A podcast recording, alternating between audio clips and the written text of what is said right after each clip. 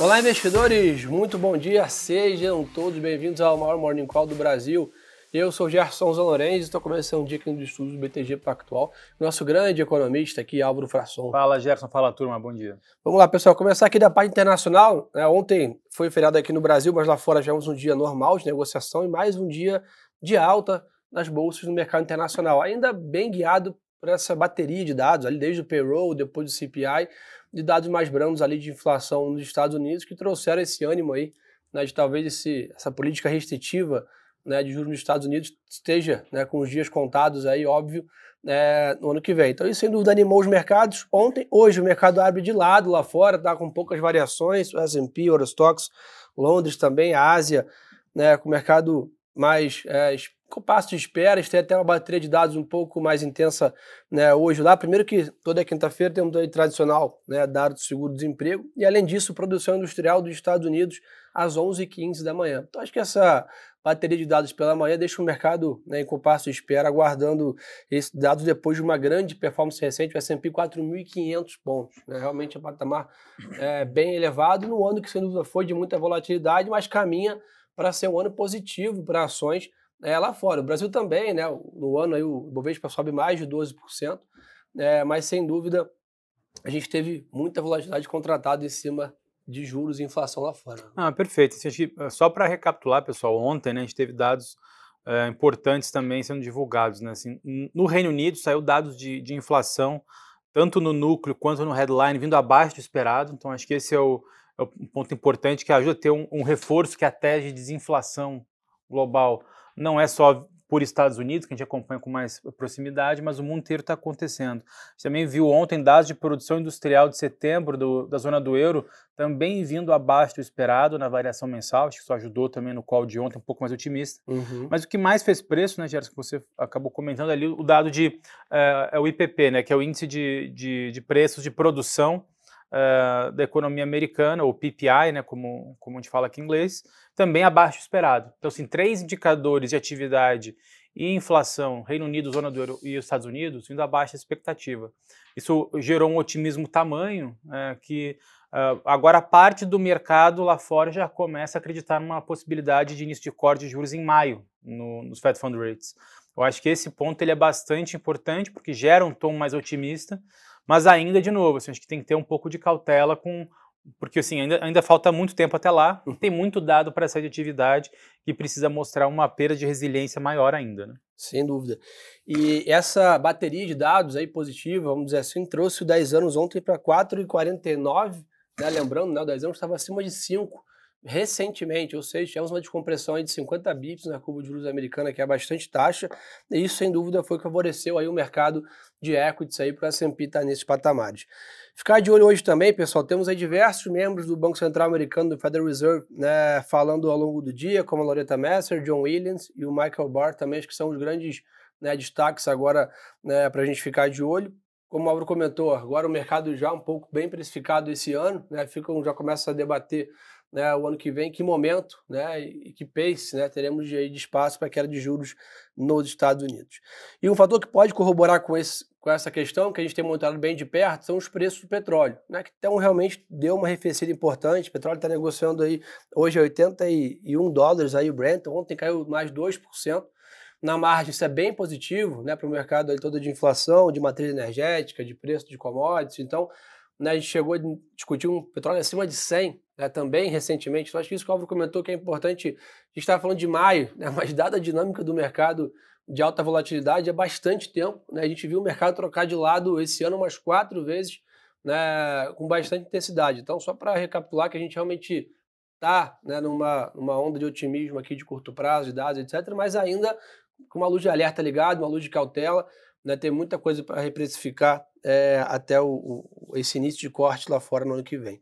É, até porque, vai lembrar, né, a gente teve também nesse, uh, de ontem para hoje, né, a reunião do Biden com Xi Jinping, né, que também não, acho que não, não se encerrou de uma forma mais positiva de todas. Né, o Biden saindo dando declarações ali um pouco mais ásperas em relação ao, ao líder chinês, eu acho que isso acabou trazendo um, pode trazer um reflexos para esse aumento de volatilidade futura, né? E, e, esse futuro não é tão longo não, acho que é num curto prazo. Então, acho que é aproveitar esses movimentos táticos, né, que, que esses otimismos e pessimismos trazem para a gente ali ao longo das semanas. A tendência, claro, é de um alívio em preço de em prêmio de risco lá fora por conta de um ciclo de, de corte de juros que vai se iniciar nos Estados Unidos em algum momento do próximo ano, mas ainda está cedo para dizer que vai ser em maio, vai ser em junho, tem muita água para rolar. Boa. E nessa linha, aproveitar que o Cobra trouxe o gancho de China, tiveram dados também na terça-feira à noite, né, tanto de, de vendas no varejo quanto produção industrial acima do que o mercado esperava. Tá? Vendas é. no varejo, uma alta de 7,5% e é, produção industrial, uma alta de 4,6%. Né? Então, na média, isso mostra aí realmente essa melhora também né, da situação econômica chinesa e o mercado aí bem confiante que a China vai entregar né, a sua meta de crescimento de 5% de PIB para esse ano, inclusive até um pouco acima do que as projeções indicam. E nessa linha, é, a gente está comentando aqui né, já há bastante tempo, mas o minério de ferro atingiu hoje, nessa madrugada, 131 dólares a tonelada, o maior nível em oito meses. É impressionante né, a força aqui do minério. A gente vem comentando que abriu né, tá esse gap entre o minério e o petróleo. É, o minério, sem dúvida, com uma grande tendência clara né, de alta, isso tem deixado aqui muita dúvida sobre a mesa. Né? A gente ainda vê um setor imobiliário né, chinês ainda um pouco mais lento, o mercado, economia global ainda também um pouco mais contida, e na média o minério no patamar aí extremamente elevado. Então a gente segue né, olhando com bastante atenção aqui a Vale nessa questão, né, o papel dúvida saiu dos 60 para os 70 e alto já recentemente, mas nesses níveis de minério tem bastante preço ainda para ser incorporado nas ações da Vale aqui, se isso for mantido. Nossa visão é que isso não deve ser mantido nessa magnitude, o minério não deve se manter nesse patamar por bastante tempo, mas a ideia é que quanto mais tempo ele se mantém, na teoria, mais os modelos precisam ser atualizados com preço médio né, que a Vale vem comercializando o minério nesse nível de preço. Isso vai virar dividendo, fluxo de caixa, etc., para a companhia. Da China, alguma notícia por lá? Ainda... Então, acho que ainda ainda está, assim, de novo, como você falou ontem, teve os dados. Hoje vai sair acho que um dado que pode fazer preço na sexta-feira, que é o preço de imóveis uhum. uh, da economia chinesa, né? Expectativa de uma queda de 0,1% no dado de outubro. Uh, eu acho que eh, esse movimento de preço de, de, minério de ferro tem muito a ver com, com, a, com as vendas que, o, que a China tem feito, uh, diminuindo seu estoque nos portos. Né? Então, assim, a China consegui, tem conseguido dados uh, mais positivos de balança comercial, muito por conta de exportação de minério de ferro, que é até bem curioso, né? geralmente é ao contrário que acontece. Uh, mas isso pode perder um pouco desse impacto, como você bem falou, se não houver uma, uma retomada do setor de real estate na China, que vem sofrendo ainda um crescimento muito baixo. Eu acho que se a, se a, China conseguir, em algum momento do tempo, fazer uma melhora desse sentimento, coisa que pode acontecer no primeiro semestre do ano que vem, talvez o preço do minério de ferro pode sim ter uma correção, mas talvez não tenha uma correção tão grande, porque se espera da China um desempenho no ano que vem, sobretudo em real estate, melhor do que foi nos últimos dois anos. Boa. E para terminar a parte global aqui, pessoal, o Bitcoin está com uma leve queda de 37.400 dólares. Então, pessoal, resumo da obra. O mercado global vem de uma onda de grande otimismo.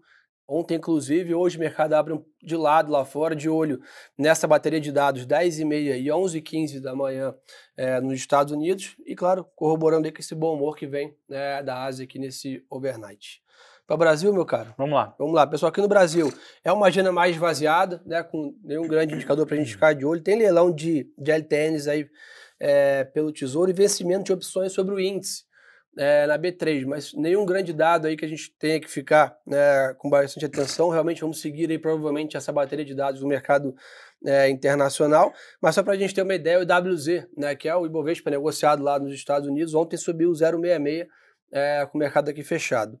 Álvaro, nós tivemos aí, principalmente nessa ontem à tarde, hoje de manhã, algum noticiário é, sobre a questão da meta fiscal, que eu acho que é o grande debate Exato. aqui. É, e aparentemente, então, a meta do déficit zero segue mantida até a segunda revisão, é isso? Exato, perfeito. Acho que essa foi uma, uma vitória do ministro da Fazenda, né, mais uma. Uh, isso acho que isso foi importante porque pode, acho que controlar um pouco ali a, acho que o risco, o prêmio de risco aqui no Brasil, ajudar no fechamento da curva e consequentemente a em bolsa vai ter um bom desempenho para câmbio também. No fim das contas, o que estava sendo debatido era, será que o governo já faz agora uma emenda à LDO, que é a Lei de Diretriz Orçamentária, para uh, já fazer um propor uma nova meta fiscal, uma meta de resultado primário para o próximo ano? Uh, o, o limite era hoje, é 16, Aí, na terça-feira, o presidente do Senado, Rodrigo Pacheco, estendeu esse prazo para dia 23.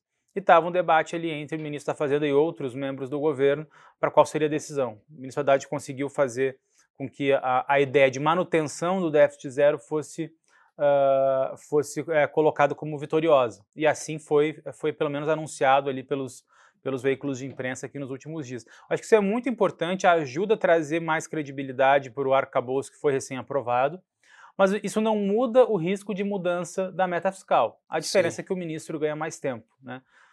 A, a, o, o, governo, uma vez aprovando a, a LDO com meta de déficit zero, ele tem até março do ano que vem para enviar um projeto de lei uh, para poder alterar a meta. Caso, no primeiro relatório de reavaliação das receitas e despesas públicas uh, do Tesouro Nacional, indique que o governo não atingirá nem a banda inferior da meta do arcabouço fiscal, então pro, lá vai se propor um projeto de lei uh, para mudar essa, essa meta em 2024.